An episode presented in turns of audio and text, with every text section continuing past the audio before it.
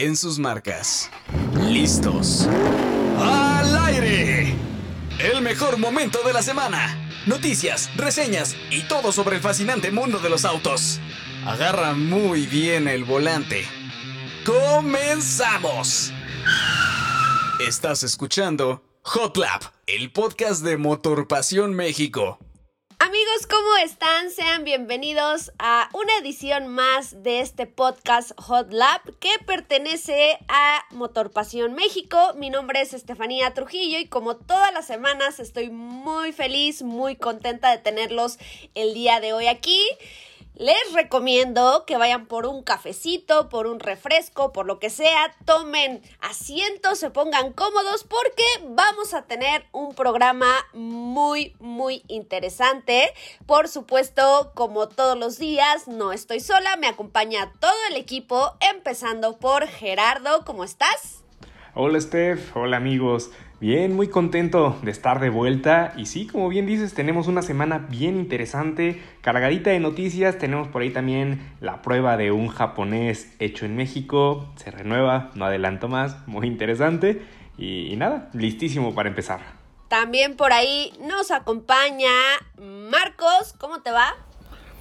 Muy bien, Steph, Gerardo, Mauricio, amigos, qué gusto también de verdad estar aquí pues ya ansioso de contarles todas las novedades que, como dice Ger, pues ya nos, nos deleitó la industria automotriz en los últimos días. Y finalmente también está Mauricio Lemau. Ya le pueden decir Lemau porque es entre confianza, ¿no? claro que sí, muchas gracias Steph, Ger y Marcos. Pues sí, ya con una, una semana más de información, listos para decirles muchas cosas que tenemos esta semana. Pues sin más adelantos, vamos a empezar. Pláticas de semáforo.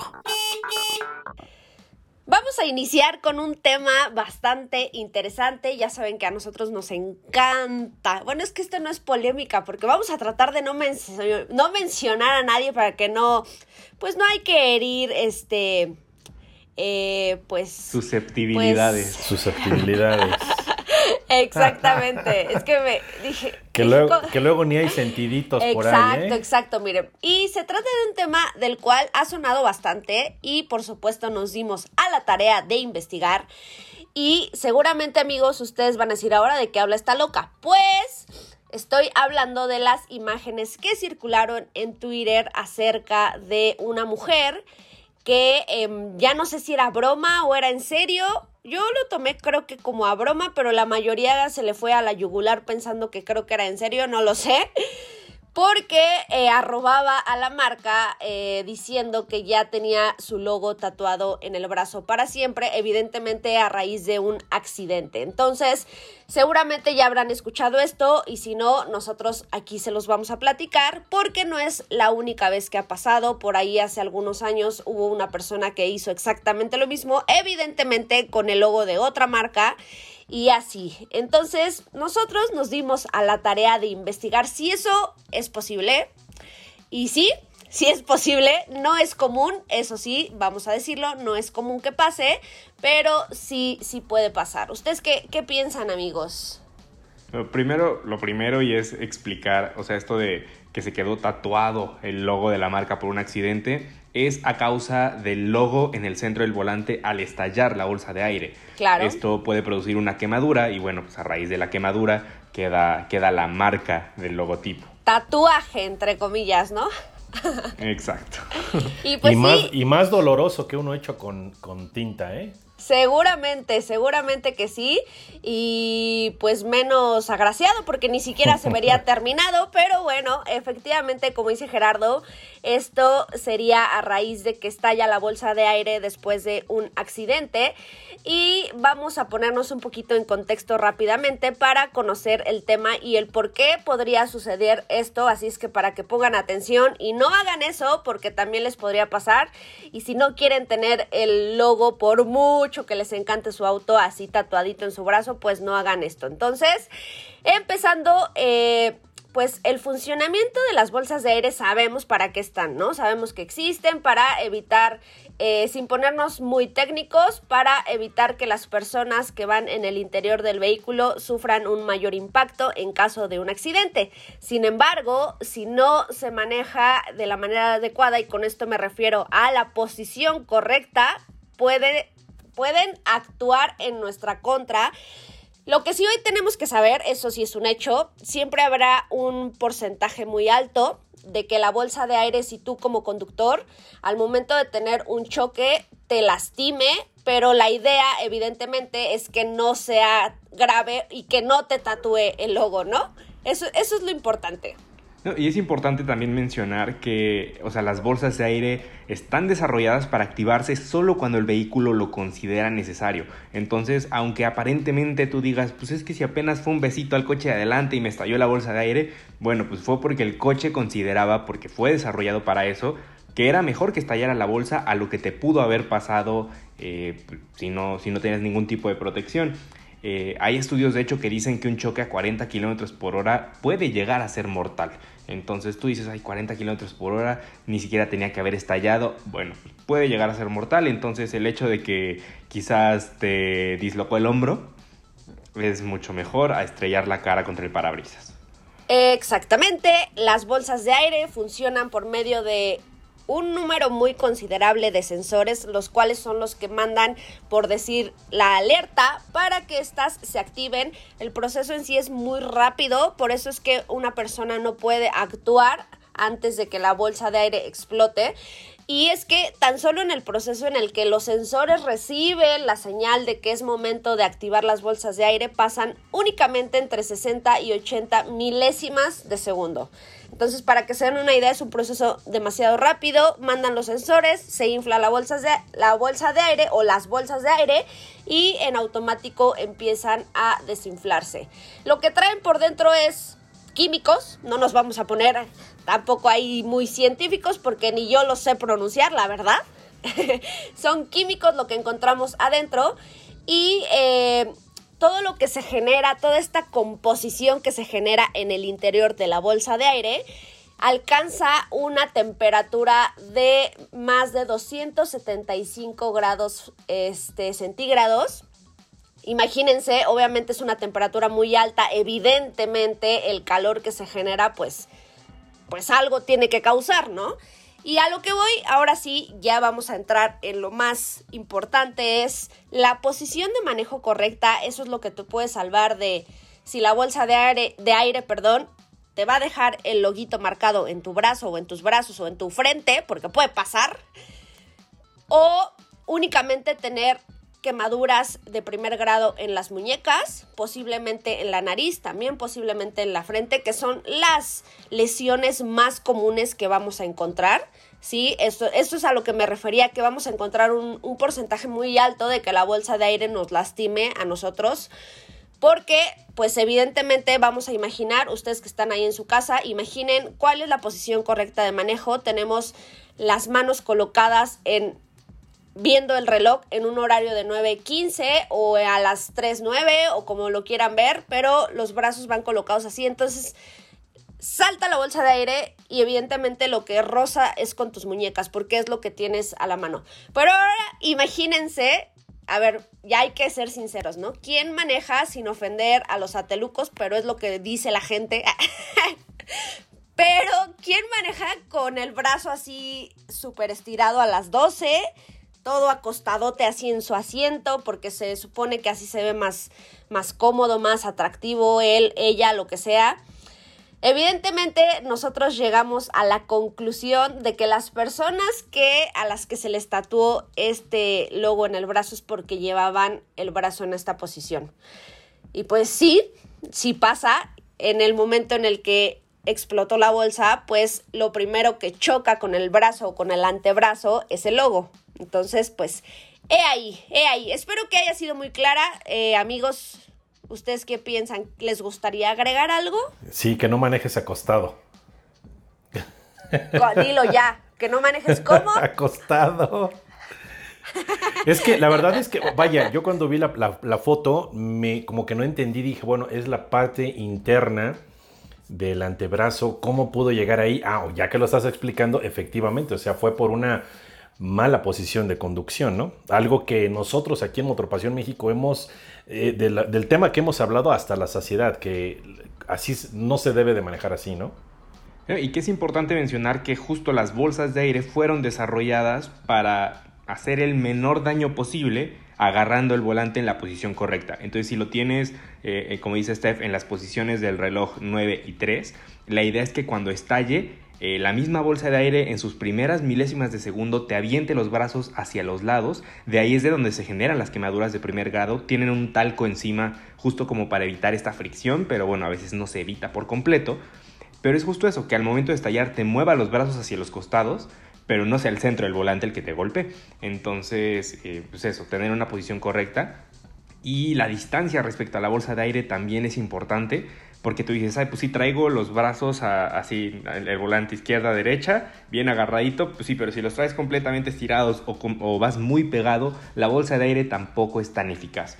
Entonces, solo recapitulando, como dice Marcos, lo que hemos dicho hasta la saciedad, es que eh, la posición correcta, además de agarrar el volante de ahí, es que nuestras muñecas, cuando estamos recargados en el respaldo del asiento, sean capaces de tocar la parte superior del volante. Eso quiere decir como que estamos a la, distancia correcta del volante y también que nuestras rodillas sean capaces, bueno, así que nuestras piernas sean capaces de pisar el freno o el acelerador a fondo y que nuestras rodillas queden ligeramente flexionadas. Esto es porque si tienes completamente estirada la pierna, imagínate que estás frenando a fondo y estiras por completo la pierna y llegas a chocar, puede ser que se te rompa la pierna, pero al revés. O sea, en lugar de doblarla como la doblarías tus rodillas, que se doblen hacia afuera, oh. ahí se pone peligroso, se pone doloroso, entonces... Eso fue muy gore, Gerardo, ¿eh? ¿Cómo, cómo? Eso fue muy gore, ¿eh? Muy de cine eh, gore. Mira, es que creo que la gente si no la espantas, no... Pero sí, sí tienen mucha razón. Eh, lo que acaban de decir ustedes, la posición de manejo no solo implica la posición de las manos, tanto es la distancia al volante, la altura, este, mucho tiene que ver tu estatura, eh, son muchísimos factores los que engloban una posición correcta de manejo, que es la que siempre tenemos que llevar, así vayamos a la tiendita de la esquina o a donde sea. Y por supuesto Digo, creo Oye, que este... Steph, perdón, perdón, perdón, perdón. Discúlpenme. La verdad es que hoy amanecí muy Pati Chapoy. muy, con, muy con el síndrome de Pati Chapoy. Pero bueno, eh, desviándonos un poquito del tema. ¿Y qué dijeron las marcas cuando leyeron esos esos tuitazos? Mira, la verdad, la verdad te voy a ser bien sincera, no he visto, no me metí en esos temas porque fue parte como de un acuerdo interno de no mencionar a nadie, no vamos a afectar a nadie, simplemente hay que explicar el lado, llamémoslo teórico. Y, y, comentarles pues que sí pasa, digo, evidentemente te digo, ya no sé, no sé si ustedes, Gerardo, este, Mau, pudieron ahí eh, revisar si la marca o las marcas comentaron algo, porque no solo fue un logo el que se dio a conocer recientemente, por ahí hubo otro usuario que puso, ay, mi hermano tiene el de tal. Entonces, no sé, la verdad. Sí, justo por eso fue que no, no quisimos entrar en detalles de marca, porque la marca es lo de menos, es irrelevante en ese sentido. Eh, pero no, no vi respuesta. De hecho, eh, o sea, en ese hilo al menos, eh, no vi respuesta por parte de ninguna marca. No quiero ser amarranavajas, pero hay ciertos países, como el que está arriba de nosotros, allá al norte, donde ese tipo de situaciones pueden dar este pie a una demanda. Ya sabemos que los amigos del norte, hijo, les encanta demandar por cualquier cosa. Por eso preguntaba yo, ¿no? Fíjate que sí, pero aquí lo que tiene mucha razón Gerardo es que al final la marca pues no, no, o sea, no tiene la culpa, ¿no? O sea, no tiene, o sea, no tuvo influencia en todo eso que pasó. Digo, más allá te digo, por eso el tweet si no para que se den una idea, amigos, vayan y busquen ese, ese especial en, en, la, en nuestro sitio, ahí van a encontrar las fotos. Pero vuelvo a lo mismo. Creo que la mujer, no sé si lo dijo muy en serio o ya saben, aplicó la de entre broma y broma, la verdad se asoma, no lo sé, pero, pero evidentemente, pues, ¿qué, ¿qué, podrías buscar, no? Si no fue culpa de la marca, no fue, digo, no sabemos aquí, no somos peritos ni mucho menos, pero realmente no sabemos quién tuvo la culpa en el, en el momento del accidente, ¿no? En este caso. Yo creo que sí va más allá del lado, más bien va del lado de la posición de manejo, porque no creo que una marca obviamente esté pensando, ah, sí, para que cuando mis clientes vayan a chocar se les quede mi marca grabada en el brazo ¡Claro! un bonito recuerdo, ¿no? O sea, eso ya es más del usuario. Y ahorita también con el ejemplo Gore que dio este Gerardo, recuerdo también que estas reglas de la buena posición, tanto de manejo como para ir viajando del coche, aplican en todos los asientos, ¿no? Especialmente en el asiento del copiloto, en donde no sé si ustedes se han dado cuenta que hay muchas personas que les da por subir los pies al tablero. Sí, a ver, que te estalle una bolsa de aire con las piernas ahí a 300 kilómetros por hora, porque a esa velocidad estallan.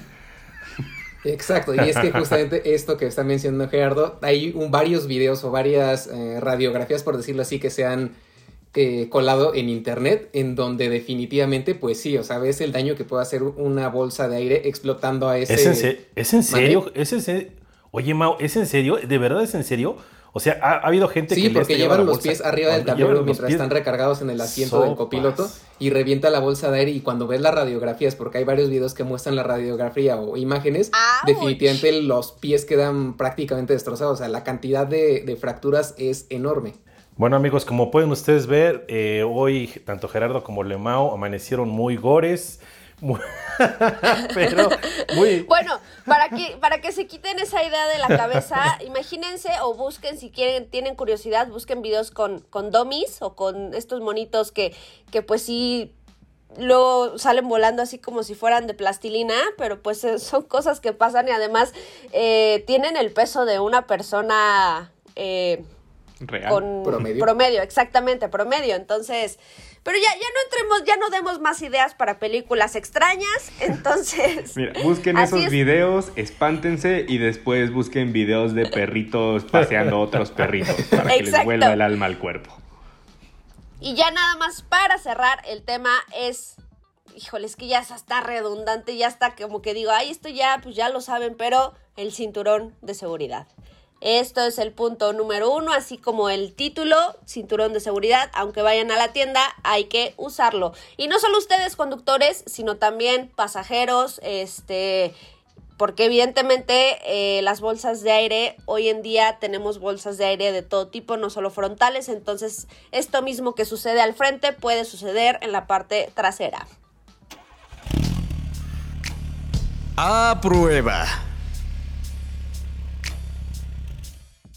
Y bueno, entrando a nuestras pruebas de manejo de la semana, que bueno, solo es una, pero me gusta llamarlo pruebas de manejo, tuvimos en el garage un vehículo que ahorita ya nos van a dar todos los detalles, que además, de hecho, nos dio eh, cosas nuevas de qué hablar recientemente porque incrementó su nivel de equipamiento y estoy hablando del Mazda 2. El Mazda 2 sedán como tal, porque sí es el modelo 2021 que igual la marca nos acaba de contar los detalles con los que está cambiando. Y pues bueno, lo tuvimos a prueba durante algunos días aquí en el garage de Motor Pasión México. Y pues en realidad me, me agradó bastante la experiencia que pude tener con este, con este carrito, porque a pesar de que es un subcompacto de los que ustedes saben, a lo mejor esperamos nada más como el equipo cosas así muy muy terrenales, ¿no? Pero la verdad es que Mazda con este Mazda 2 Sedan se volaron un poquito la barda porque la percepción de calidad del coche en el interior, el manejo y en general todo lo que lo rodea, pues está, está muy, muy interesante. Y fueron unos días bastante, pues cómodos, por decirlo de la manera más sencilla, a bordo de este coche. Ustedes ya lo han visto, ya han visto las fotos y demás. ¿Qué les parece así a primera vista? Fíjate que este Mazda yo lo tuve a préstamo en el Día de la Mujer, eh, o sea, hace algunos meses, antes de que se pusiera todo este, pues todo este tema un tanto más, más difícil. Y antes de eso ya tenía un buen ratote que no lo manejaba. Recuerdo que la primera impresión que me dio este Mazda 2 Sedan fue así como, "Mm, está bien, no me encanta, creo que está un poquito como que le falta calidad, pero bien, o sea, en diseño muy bonito, en el exterior todo perfecto, por dentro era donde no me convencía. Oye, qué exigente. A lo que No, no, no, a lo que voy, a lo que voy, es que te digo, yo fue como con la cuando un, un auto te deja esa sensación de inicio es que por más que le busques dices, híjole, seguramente me van a entender y les ha pasado con algún otro. Y yo tenía esa idea, te digo, ahora que lo tuve hace algunos meses, toda esa idea cambió por completo. Yo no sé si mejoraron la calidad, que eso es lo que creo que pasó, pero yo lo vi muy diferente a lo que yo tenía en mi cabeza hace tiempo. Me gustó, me gustó mucho. Dije, ok, este no es el Mazda 2 que yo recordaba. Yo lo recordaba más plasticoso, por decirlo de alguna forma, pero no, creo que mejoraron muchísimo la calidad. Y en resumen, sí, sí me gusta. Pues bueno, ese como tal, este coche a lo mejor no lo conocíamos bien, bien, bien con el logo de Mazda, pero la verdad es que ya tenía muchísimo tiempo entre nosotros, porque básicamente es el Toyota Yaris R. Mazda fabricaba este Mazda 2 Sedan, pero se lo pasaba a Toyota para que le pusieran su logo, su frente, etcétera, ¿no? Ya con este modelo que Mazda decidió entrar directamente, pues hicieron ya un cambio en el que buscaban hacerlo más refinado y vaya que lo lograron. Y en este modelo 2021 se nota, la verdad. Y es que sí, bien dices, Steph, hay mucho plástico duro por donde sea que voltees a ver, pero hasta eso, esos plásticos duros son diferentes, ¿no? O sea, hay clases en ese tipo de plásticos duros.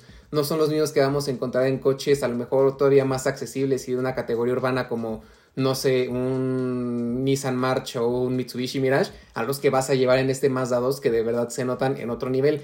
Pero otra de las cosas que me gustó mucho son esos detallitos en piel que pusieron por el tablero, eh, en, los acabados como de gamuza en las puertas y demás, que son pequeños detallitos, pero que van sumando para que tengas una experiencia mucho más completa en el interior del coche y que definitivamente pues no sientas que estás en cualquier sedán subcompacto de, de esta categoría, ¿no? De este tipo porque para el precio que tiene sí se siente muy, pero muy, muy bien. Ahora, lo mejor, lo que no es tan agradable de este coche, que si bien en percepción de calidad, en equipamiento y demás está muy bien, es el espacio, porque, por ejemplo, en espacio de las puertas no hay muchas cosas que puedas guardar. En la consola central igual hay una bandejita chiquita al frente debajo del sistema de, aire acondicionado donde un celular grandote o de los más grandototes que hay ahora se te sale por un poquitito de los bordes y los portavasos que tiene la neta están muy chiquitos. Pero fuera de todo eso, a nivel equipamiento, por ejemplo, tenemos la pantallita de 7 pulgadas, que es compatible con Apple CarPlay, con Android Auto. Tenemos Head Up Display, tenemos eh, aire acondicionado automático de una zona. Y algo que me encantó de este coche y que va a ser muy difícil de que lo encontremos todavía en un buen rato en este segmento, asientos calefactados en la parte delantera. O sea, te das cuenta cómo el carro está pensado meramente en la comodidad. Y para 2021 ya le pusieron lo que sí le hacía falta porque estaba muy padre que tuvieras el Head Up Display, que tuvieras detallitos en, bueno, en, en gamuza eh, o sea, como que sí tenía cosas únicas en la categoría, pero también le faltaban cosas que ya eran regla en la categoría, como llave inteligente, eh, sensor de lluvia o encendido automático de faros, incluso cámara de reversa. Apenas al modelo 2021 al tope de gama se lo pusieron, pero bueno, ya se lo pusieron, ¿no? Que es la buena noticia. Sí, afortunadamente porque bien dices, ya son elementos que estás viendo en otros coches incluso un poquito más accesibles que este. No todos, pero sí la mayoría de ellos y afortunadamente ya se pusieron las pilas, se lo dejaron este coche y pues bueno, creo que como vida generacional que le quedan unos 2, 3 años porque seguramente ya en no mucho tiempo estaremos teniendo noticias sobre la nueva generación de este auto, que si de por sí así como está en estos momentos, que tiene mucho de la generación pasada de Mazda, sigue siendo una oferta que puede ser referente en su segmento, ya cuando entre la nueva generación con todo lo que hemos visto de diseño, mejoras de percepción de calidad y demás, creo que va a ser uno de esos coches que de verdad van a, dar un manazo sobre, sobre la mesa para decir, este, oigan, aquí está su referente, ¿no? Ahora, en el apartado de manejo, pues bueno, fue un manejo bastante cómodo, tranquilo, relajado. Vaya, Mazda se nota que lo enfocó completamente a la, a la, comodidad. La suspensión bastante suave, filtra todos los baches, los fantasmitas que dividen carriles, topes y demás como que te los pasas sin problema alguno, pero es una suavidad de esas buenas que no pecan en caer a tanta suavidad que sientas que el coche te lanchea, ¿no? Básicamente es un coche pensado para vivir de una manera tranquila, si eso se puede decir, en la ciudad y especialmente en una ciudad como la que vivimos nosotros, pues vaya que esto ayuda muchísimo. Ahora ya les mencionaba que sí, el espacio fue su, su, talón de Aquiles porque sí tenemos algunas otras ofertas en este segmento como puede ser el Kia Rio, el Nissan Versa o el Hyundai Accent que te van a dar mucho más espacio en la parte trasera y también alguna, algunas capacidades de cajuela un poquito más grandes. Y pues bueno, en general así son las impresiones de este Mazda 2 Sedan. Lo probamos en la versión iGrand Touring, que es la más completa, y tiene un precio de 329.900 pesos. Me parece un, sedán interesante, o sea, es, es, un sedán distinto a los demás, como que la gran mayoría de los sedanes eh, se preocupan, bueno, en esta categoría, se preocupan mucho por el espacio, se preocupan mucho como por estos temas de accesibilidad, quizás un enfoque hasta un tanto utilitario. Y este dice no, o sea, este dice, puedo tener una cajuela, quizás no tanto espacio, pero sí te voy a dar una sensación de que estás conduciendo un coche por encima de, de, la media en cuanto a calidad. Te sientes en un coche más costoso con estos detallitos en cuero, con la gamuza, o sea, realmente se siente muy bien terminado. El manejo, o sea, quizás no es un coche rápido, va más enfocado a la comodidad, pero sigo sintiendo que se siente ágil, se siente ligero, responsivo.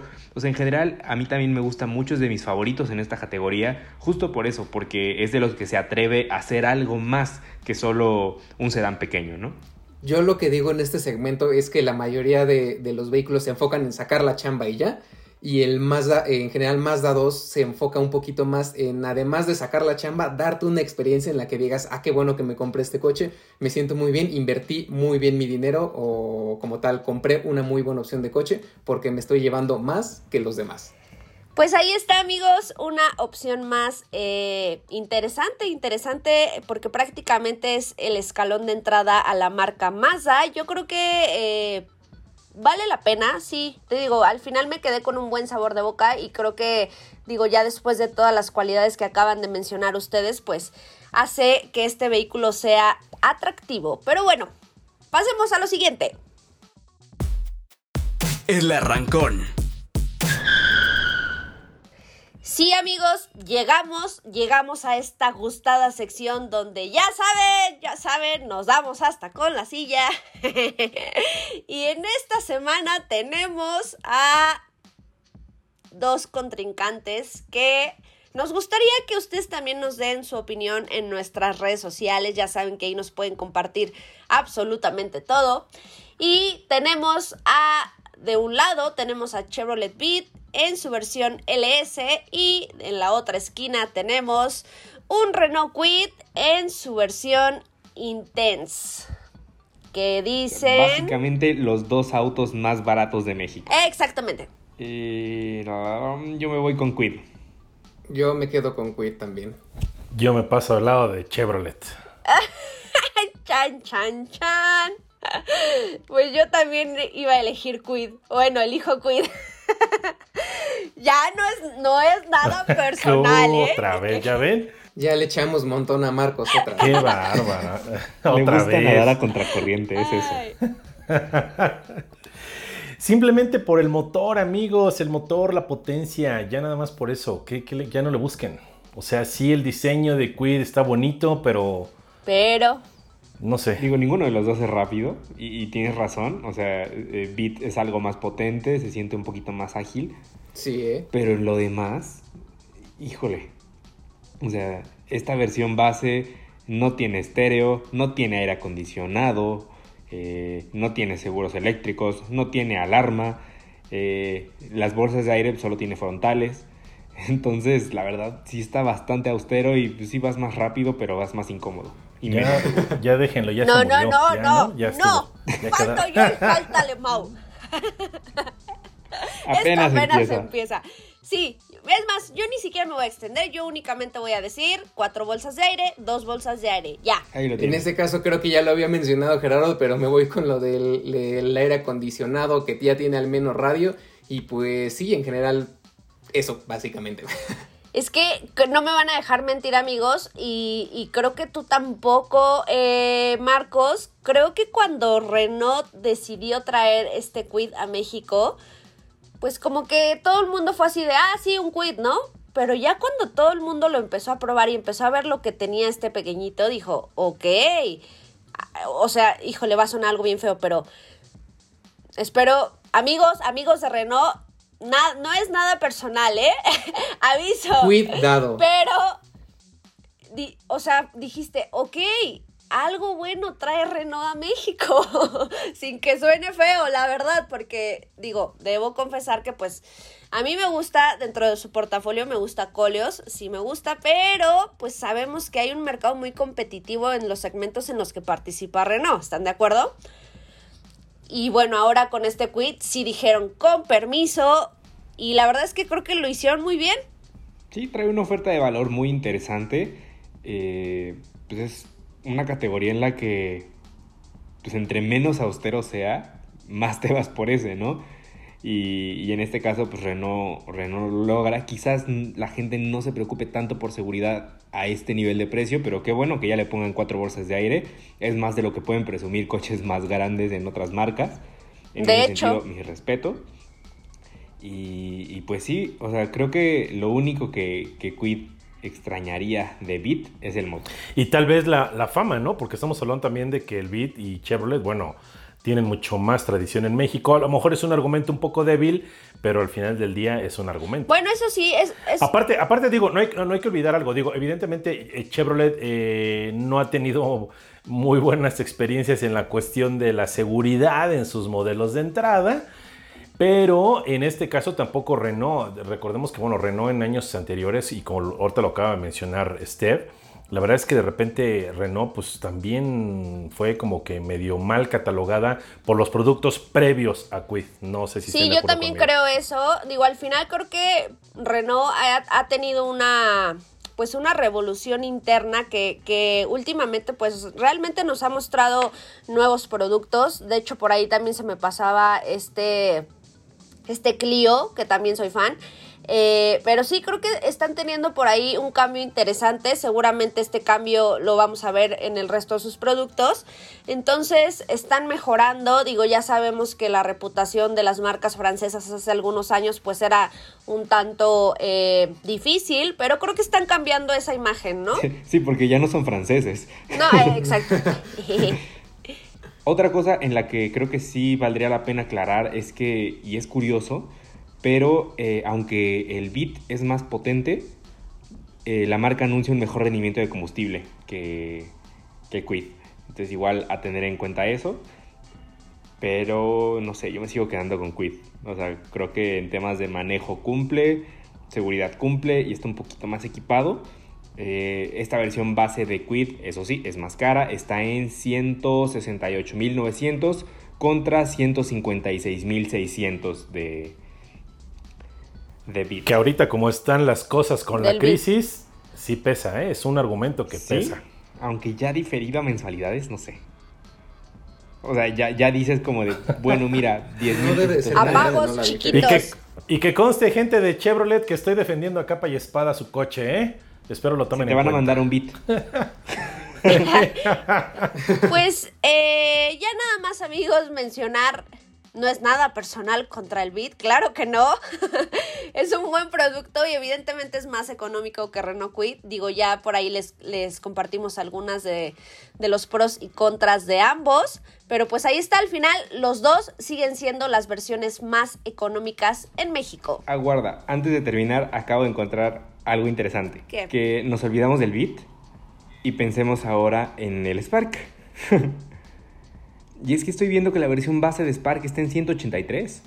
En eso anda el quid intermedio. Si lo ponemos así, entonces en ese caso sí directamente mejor Spark por el hecho de la, de la estructura que tiene de carácter global, que ya tiene muy buenas calificaciones en otros lados. Más potente. El espacio, el motor un poquito más potente y en general el manejo.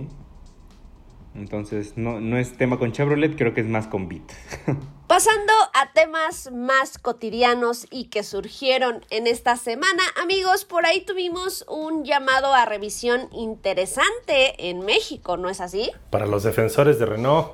Pues qué bueno que, que se preocupen por algo que hicieron mal, ¿no? Malo fuera que, uy, me equivoqué, bueno, espero que no se den cuenta. Así es, eh, a través de la Profeco hicieron un llamado a revisión para los Duster y Oroc 2019 porque la bolsa de aire frontal del conductor pudo haber sido instalada de forma incorrecta, entonces pues esto podría resultar en un funcionamiento inadecuado. Son poquito más de 6.000 unidades eh, afectadas en México, entonces la marca lo que va a hacer es que eh, cuando estos coches vayan a taller porque les toca servicio, va a aprovecharlos, va a inspeccionar y en caso de que detecte que, es necesario aplicar alguna medida correctiva, lo van a hacer y no va a tener ningún costo. Oye Gerardo, pero eso es, eso es muy arriesgado, ¿no? O sea, es como que es un problema en la bolsa de aire, lo acabamos de, comentar al principio de, este podcast. Diablos, no, no sabes cuándo lo puedes utilizar, ¿no? O sea, es como que, oye, tráemelo, pero, ya, ¿no? Pasa hasta en las mejores familias, o sea, han habido llamados a revisión de Rolls Royce por problemas con cinturones de seguridad. ¿no? O, con Porsche también llegaron a haber problemas con cinturón de seguridad. Con SEAT hubo uno, y hubo uno muy peculiar, me acuerdo, que era...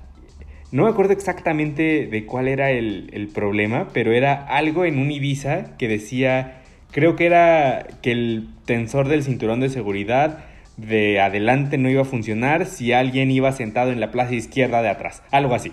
O sea, que era como una serie de posibilidades de que podría llegar a ser que imagínate que das un frenón y da la casualidad que iba ocupado esa configuración de asientos exactamente. Una cosa muy rara, no sé cómo se dieron cuenta. Pero, pero bueno, qué bueno que hagan llamados a revisión, ¿no? Te, te habla de, pues, de, una preocupación por hacer las cosas bien, a pesar de que pues, errores pasan en todos lados, ¿no? Y ya ni mencionar del famoso caso de las bolsas de aire Takata. No, ¿Están bueno, de acuerdo? eso- O sea, o sea, el, el último registro que, o la última nota que hicimos sobre eso, decía, eh, hablaba sobre un llamado a revisión de Volkswagen, si no me equivoco, y implicaba algunos modelos de Beetle, que es un modelo que ya ni siquiera se produce, del cual ahorita les vamos a contar. Este, pero incluso había como, ¿cómo decirlo? Registros o llamados hasta el 2025. O sea, imagínate.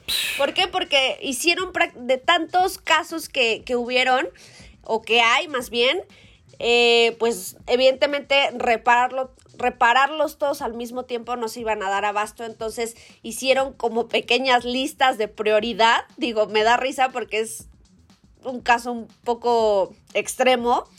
Eh, listas de prioridad y que te digan a ti, ah, no, pues eh, tú, tú todavía aguantas un poco, entonces a ti te, a ti te voy a arreglar hasta el 2025. Tú chocas Dices, menos. ¿qué? Ah, exacto, exacto. pero tiene una locura. "Perdón". Eran 100 millones de bolsas de aire defectuosas. Dicho, dicho en, en ese tono, Steph, hasta suena gracioso, pero no creo que a Takata le esté pareciendo gracioso, ¿eh? Sí, claro. O sea, se han de estar. No, Takata quebró hace la años, frente o sea. desde hace años. Y que bueno, no, yo me quedé en que todavía no encontraban otro comprador. ¿Estoy en lo cierto? Yo me quedé en que ya había quebrado y bye. O sea, mira, sinceramente, después de la de demandas y deudas que te puedes cargar por 100 millones de bolsas de aire defectuosas, ni ganas de vivir Sí, te han de quedar, no. ¿sabes? O sea, O sea, como que tienes que estar escondido en una cueva de las Islas Fiji y de ahí no salir en 100 años. sí. Iba a decir una broma muy mala, pero la voy a decir de todas maneras. Debe, debe estar, yo creo que son vecinos ahí de nuestro queridísimo Carlos Gon, ¿no? O algo así. puede ser, Prófugo. puede ser. pero esa ya es otra telenovela. Exacto. Un Exacto. capítulo crossover ahí. Exactamente. Netflix, llámanos, tenemos muy buenas propuestas. Please. Ay, sí es cierto. Pero bueno, este, si tú, amigo que nos estás escuchando, tienes un Duster o un Oroc 2019, te recomendamos que le eches una llamadita por ahí a tu distribuidor, por lo menos para que te digan eh, si están enterados, para que te digan cuándo es que tienes que, as- que asistir. Evidentemente ya nos dijo Gerardo que será cuando le toque servicio a tu, a tu vehículo, pero si tienes duda, no pasa nada, échales una llamada y así. ¿no? Y aparte no, Exacto. y no fue el único recall, ¿verdad, Gerardo? No, también hubo otro por parte de Nissan y ese sí fue pues un tanto masivo. Son casi 100.000 unidades afectadas de Versa, March, Tida, NP300, Frontier y Urban. Uy. Porque es posible que, lo voy a leer tal cual lo dijeron, porque ya saben que son como palabras muy rebuscadas. Existe un posible mal funcionamiento del switch de encendido que pudiera ocasionar una reducción de durabilidad tras varios años de uso, pues en casos extremos, bajo condiciones específicas de vibración, la llave podría moverse de la posición on encendido. O sea, O sea, básicamente... o sea, eh, a ver ahora en español. O sea, que el coche se pueda apagar mientras está en movimiento, ¿no? Básicamente, ¿no? Pasaste un bache, vibró la llave, se cambió de on a off y se apaga el O sea, o básicamente Entonces- si estás manejando en una calle que en México ni hay, repleta de baches o cosas así, adiós, se te va a quedar apagado el coche. Exacto. Ahora, aclaremos, y ellos lo dicen, es en casos extremos y bueno, ya se echó a andar la campaña de llamado a revisión. Es para, de todos estos modelos que dije, 2017 todos, pero además los 2018 de Versa, March, Tida y NP300 Ojo, esto es solo para llaves físicas, es decir, eh, los que tienen llave inteligente no tienen que preocuparse por esto, los que todavía se encienden por ignición, eh, que tienes que girar con la llave mecánica, sí hay que hacer el cambio. la campaña de llamada de revisión empezó el 16 de julio y tiene duración indefinida, entonces en cualquier momento se puede hacer el cambio. Nuevamente eh, se hace gratis, es, al final pues es la marca haciendo una reparación de un fallo de, fábrica, independientemente de si el coche tiene o no garantía. Y lo que sí aclara, y, y Nissan lo sabe bien, que estos vehículos se mueven mucho en el mercado de los coches usados. Entonces, en caso de que haya un cambio de propietario, Nissan invita a sus clientes a que le hagan pues el aviso a los propietarios actuales. O sea, acabas de mencionar que también modelos 2018 y también mencionaste el que, el comunicado decía ah, reducción de durabilidad tras varios años de uso normal. O sea, evidentemente los 2018 son los que tienen que correr ya a las agencias. Mm, yo diría más bien los 2017 que tienen más tiempo de uso. Oh, sí, exacto, exacto, sí, cierto, tienes razón. Pero, pero bueno, al final eh, los concesionarios buscan a a las marcas, a los propietarios y varios de esos modelos todavía tienen garantía, entonces es probable que también vayan al taller al servicio de mantenimiento y ahí es donde pues les, les dan el aviso, ¿no? Hace un momento les dije que eh, íbamos a hablar de un Volkswagen Beetle. Iban a decir, ahora de dónde lo vas a revivir. No, yo no lo voy a revivir, amigos. Pero sí, posiblemente la marca. ¿No es así? Efectivamente, y ay, es que no me gustaría decir que sí lo van a hacer porque pues, ellos han dejado en claro que el Beetle dejó de producirse y no va a tener un reemplazo inmediato, pero la marca registró varios nombres en la Oficina Europea de Propiedad Intelectual y entre esos nombres estaba e-Beetle, así, e-Beetle, lo que da a entender pues que eh, viene una variante eh, eléctrica del escarabajo pero antes de que nos emocionemos. Ándale. justo en la ceremonia de fin de producción de Beetle, el CEO de Grupo Volkswagen en América dijo que no había planes inmediatos de reemplazar este modelo, que por el momento se van a dirigir hacia una gama orientada a la familia y a modelos eléctricos, pero, así como, o sea, y dijo textualmente, pero con vehículos como el ID Bus entre los planes, nunca digas nunca. Entonces, no sé, me da como que ese hombre algo sabe y quizás no veamos un Beetle eléctrico pronto, pero yo, que, yo creo que lo hemos de ver. Sí, yo también creo que fue ahí como de, como de esos... Es que luego se me ocurre cada cosa, amigos, pero hace poco leí una cabeza de una nota, no leí el, el contenido, pero que decía, Britney Spears pudo haber dado señales de auxilio en su Instagram o algo así. Entonces, eso me suena como a esas señales que estás dando, pero que no quieres que nadie se entere, pero que únicamente los que la captaron van a entender que sí va a haber un build eléctrico. Bueno, déjenme, déjenme hacer un comentario aquí importante y creo que sí es algo que debemos de considerar. A mí esta noticia me suena, y sobre todo luego de leer la nota, en el mejor sitio automotriz de México. Ay, papá, ¿cómo se escuchó eso? A ver. Vámonos al comercial. bueno, luego de leer en motorpasión.com.mx que Volkswagen también registró los nombres de e-Golf Classic, e-Carman y e-Kubel, que es como todos sabemos, el Kubelwagen es el abuelito, el bisabuelito más bien del Volkswagen Safari.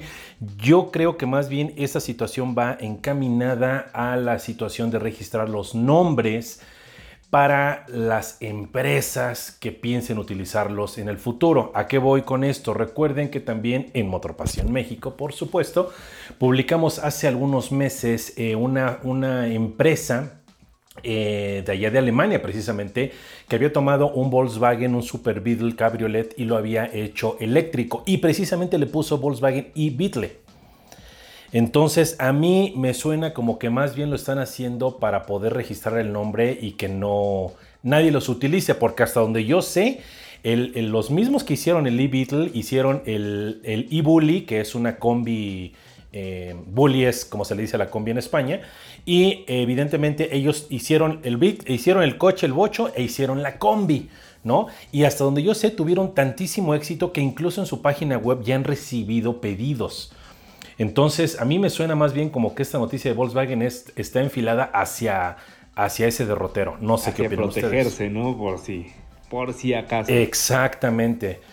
Porque digo, a mí me queda muy claro que Volkswagen dijo cuando se fue el Beetle, que fue el año pasado, ¿no? Cuando se fabricó, dijo, ¿sabes qué? No, ya no lo vamos a hacer. Y sobre todo, digo, viendo lo que acaban de ustedes de comentar, eh, que bueno, la tendencia de Volkswagen y de todas las marcas en general, evidentemente es meter más SUVs y más vehículos familiares, donde pues evidentemente un, un vehículo de dos plazas, bueno, de cuatro, de cuatro plazas, pues no cabe. Yo creo que más bien eh, la nota va encaminada por ahí. Ay, son, son señales confusas. O sea, tiene todo el sentido lo que dices, porque muchas marcas lo han hecho de registrar nombres solo para que no se los ganen o para que no los usen.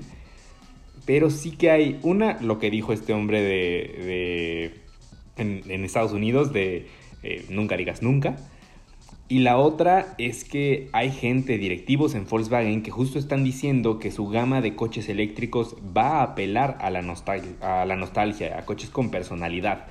Entonces... Exacto. O sea, eso, eso quiere decir es un, un bocho, un build o una combi. Exactamente, entonces me da esa impresión. Quizás eh, van a empezar su estrategia de electrificación con vehículos racionales, vehículos lógicos para el mercado, pero también va a llegar el momento en el que como sucedió con su gama de vehículos a combustión, van a necesitar un coche que despierte algo, que no sea como solo un coche eléctrico. Y ahí es donde creo que encajaría un, un Beetle. Algo como lo que hizo Ford, ¿no? Con el Mustang. Exactamente. Que utilizó el nombre de Mustang, pues para un SUV que muchos dirán que tiene que ver o que no tiene que ver nada con el vehículo original, ¿no? Pero al final estás dándole personalidad a tu gama eléctrica. Claro, claro, claro. Yo también creo eso. Eh, sí es un tema como muy, muy de conspiraciones, porque, porque todas, las, todas las teorías, eh, pues sí son, son lógicas. O sea, lo que dice Marcos, pues sí, evidentemente nos hace pensar como de, ok, voy a registrar el nombre para que nadie más lo use, pero yo tampoco lo voy a usar. O sea, se va a quedar ahí eh, en el limbo, ¿no? y la otra es... Claro, y la otra es, ¿cómo vas a dejar morir un nombre que te dio tanto por muchos años? Obviamente lo, lo, puedes revivir, pero con otro concepto. Exacto, yo creo que van directamente a eso, a revivirlo ya ahora como eléctrico para utilizar toda esa tradición que tiene, pero también ahorita que estoy recordando, hay un programa dentro de Volkswagen en el cual toman vehículos clásicos como puede ser un Golf de primera generación, un Bochito, una combi, algo así, y la misma Volkswagen lo transforma eléctrico. Es un programa especial para dueños básicamente de, de una lista muy selecta, pero recuerden que hace poquito Volkswagen presentó el e-Caffer, que era básicamente un, bochito clásico convertible, pero con motor eléctrico. Entonces yo creo que más bien va por ahí ¿eh? el asunto. También, también hay que recordar que, bueno, que Volkswagen, eh, si mal no recuerdo, también tiene su departamento de Classics, donde también fabrica piezas para modelos obsoletos. En este caso, por ejemplo, para el Volkswagen, el Golf de primera generación. Como dice Steph, al final del día todo suena así como, este, como muy conspiración. Oigan, esa, esa teoría está muy interesante, pero bueno. Pasemos a otra historia. Eh, sí, otra vez, otra vez nuestros amigos de Ford nos dieron noticias interesantes. Oigan, andan bien activos estos muchachos, ¿eh? Como que se estuvieron descansando algunos años y de repente, ¡pum! Ahora sí, todas las noticias de Ford, es, yo creo que las noticias más interesantes de este año han sido de Ford. Bueno, este año como si ya fuera a acabar, pero pues sí, prácticamente. Ojalá. Exacto. Se para mí se acabó desde marzo, por cierto. Sí, yo también sigo en marzo, pero bueno, ahora, ahora ¿qué nos platican estos muchachos del óvalo azul? Siguen las novedades eh, en torno a Bronco. Es una novedad un poquito reciclada, es más bien como, como que Bronco le dio sentido a una noticia vieja y es que sabíamos que la marca estaba preparando una nueva pickup pequeña, una pickup no basada en el chasis eh, propio de un vehículo de trabajo, sino en la de un auto, en este caso la plataforma de Focus o de Escape. Y originalmente creíamos que iba a ser un Focus Pickup, pero el lanzamiento de Bronco justamente le da sentido a que esta pickup más bien va a ser como una versión de trabajo de Bronco Sport y lo que también ya sabíamos se va a llamar Ford Maverick. Como lo mencionábamos ahorita en la cápsula anterior, las marcas apelando a la nostalgia. retomando nombres, ¿no? Que, que representan Exacto. además con, con Maverick sucede algo muy curioso y es que eh, Ford ha usado ese nombre como ha querido en distintas partes del mundo, ¿no? Ya lo veías tú, Marcos, o sea que tenemos una, idea muy clara de lo que era el Maverick en, nuestra región, en Norteamérica, pero en Europa el Maverick era un Escape. Exacto. Y, y en Australia Maverick era un Nissan, ¿no? Un Nissan que vendía Ford. Entonces, sí están apelando un poquito a la nostalgia, pero bueno, a la nostalgia al menos para Norteamérica, ¿no? Exactamente, digo, y al final del día, eh, evidentemente va a suceder lo mismo que sucedió con el, con el Mustang mach que va a haber un contingente de entusiastas y de adoradores y puristas de la marca que van a pegar el grito en el cielo y van a decir, Maverick, una troca, ¿cómo puedes creer eso? Pero bueno, la verdad es que las marcas más allá, digo, sí consideran evidentemente y, sobre todo yo ahorita, y se nos fue ahorita en la nota pasada, eh, Ford es una de las marcas que más valora a sus entusiastas. De hecho, es una de las pocas marcas automotrices que apoya a los clubes de entusiastas de modelos vintage. Entonces sí los valora, pero al final del día pues tienen que pensar en las ventas. Y si están considerando que una pickup Maverick va a jalar, pues la van a hacer. Saben lo que hacen. Y bueno, lo, relevante no solo es que va a heredar este carácter todoterreno del Bronco, que va a heredar evidentemente hasta quizás su gama de motores y, el sistema de tracción integral, pero lo aquí, lo, relevante, lo interesante es que se va a fabricar en México, aquí en Hermosillo, junto a Bronco Sport. Entonces, el hecho de que se vaya a hacer en la misma fábrica que Bronco Sport, pues nos hace pensar que van a compartir demasiado. Pues ya lo veremos, ya lo veremos. Estos son eh, rumores muy fuertes. Falta que la marca diga, bueno, nos dé más noticias al respecto. Y vamos a cerrar con broche de oro con Ford también. Van a decir, ay, esto ya no, ya con Ford, pero, pero, híjole, es que este Mac y está de locura. Mac y 1400. Seguramente ya saben de lo que vamos a hablar, amigos. Por ahí les compartimos eh, las fotos en Instagram, en Twitter, eh, la nota. Y es una locura, ¿no es así? Así es, eh, Ford tuvo la gran idea de empezar a hacer un coche básicamente de carreras, o más bien un laboratorio con ruedas, le diría yo, para sus futuros desarrollos deportivos, de competencias y demás, pero tomando como base la imagen del Ford Mustang Mach-E porque creo que también es una muy buena forma de promocionar todavía más este vehículo. Y pues sí, básicamente tomaron esta camioneta, le cambiaron todas las entrañas, le dieron un kit aerodinámico enorme que según la misma marca puede producir hasta 1043 kilos de carga aerodinámica cuando va a 257 kilómetros por hora. O sea, imagínense qué tan eficiente es aerodinámicamente que a esa velocidad es como si tuviera arriba, casi, bueno, sentado arriba de este coche, un MX5. Así de fácil se los dejo. Eso y pues bueno, el otro pequeño hecho es que ese, ese número de 1400 es porque produce 1400 caballos de fuerza gracias a no solo un motor eléctrico, sino 7 motores eléctricos. Híjole, creo que sí se la volaron, ¿no? Bastantito. Y la verdad, yo, yo sí, yo fui uno de los primeros y sigo enojado con Ford cuando hizo lo del Ford Mustang mach pero ahorita como que, ay, como que ya, ya no lo veo tan feo.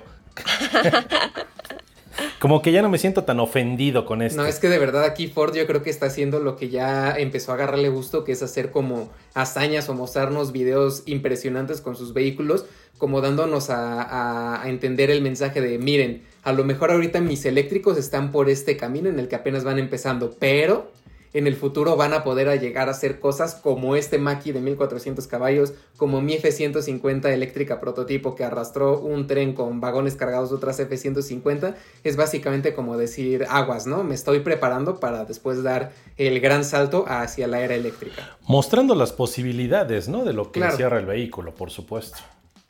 Y ahora finalmente como detalle es que este Mustang Mach-E de 1400 caballos lo quieren debutar en una carrera de NASCAR pronto, no dieron la fecha ni en qué lugar lo iban a hacer, pero yo creo que más bien lo van a debutar como una especie de pues demostración, ¿no? Que debe un par de vueltas para mostrarle a la gente que el poder eléctrico en un vehículo no es del todo malo, no es que vaya básicamente a acabar con el automovilismo como lo conocemos, sino que es el siguiente paso en la evolución del mismo.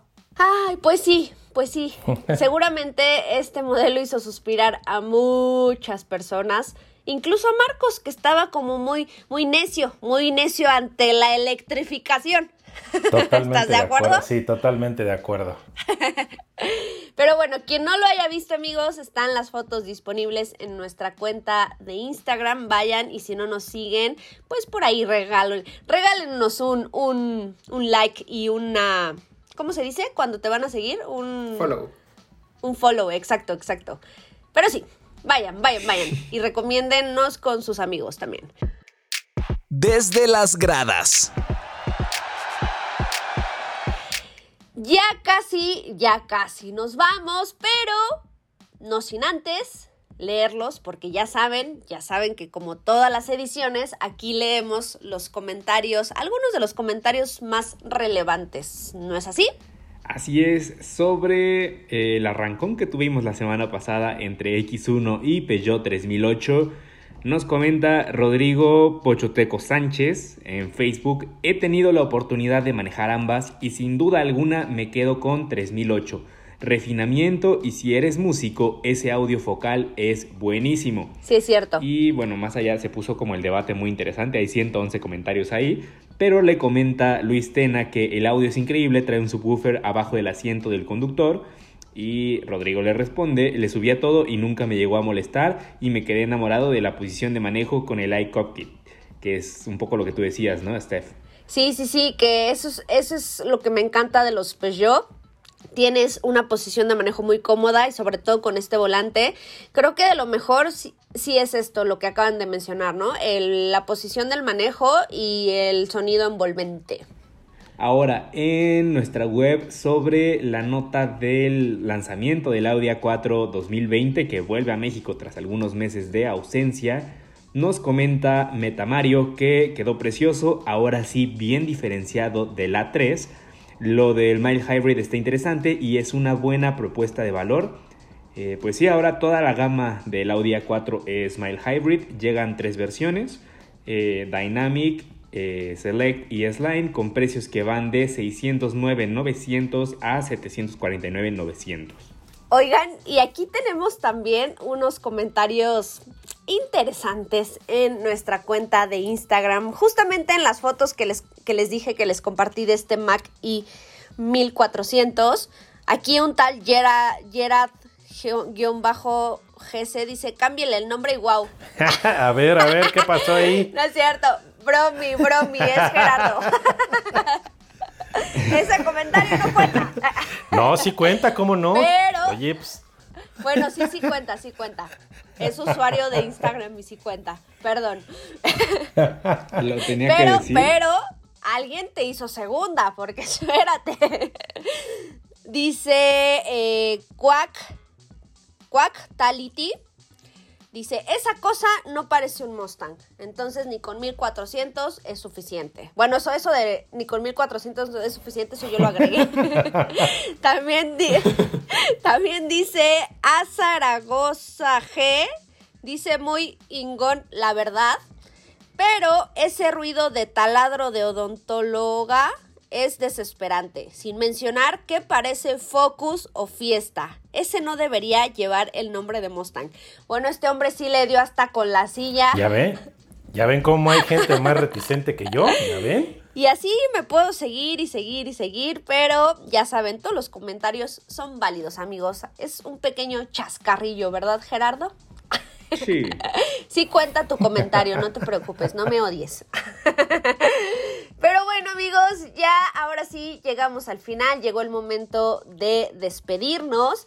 Esperamos que se la hayan pasado muy bien, que, hayamos sacado una sonrisa en su rostro. Si tienen alguna duda al respecto de todos los comentarios, digo, perdón, de todos los temas que tocamos el día de hoy, ya saben que nos pueden eh, hacerlo llegar en nuestras redes sociales, que los vamos a estar leyendo. Nos escuchamos la próxima semana. Muchas gracias. Yo soy Estefanía Trujillo y Gerardo, gracias también. Sí, muchas gracias. Estuvo, estuvo bueno. Otra vez nos la aventamos larga. Se estaba poniendo muy buena la plática, pero bueno, hay que dejar igual cosillas para, para las siguientes semanas. Exactamente, porque esto, esto no acaba, amigos. Por ahí también, gracias, Mau.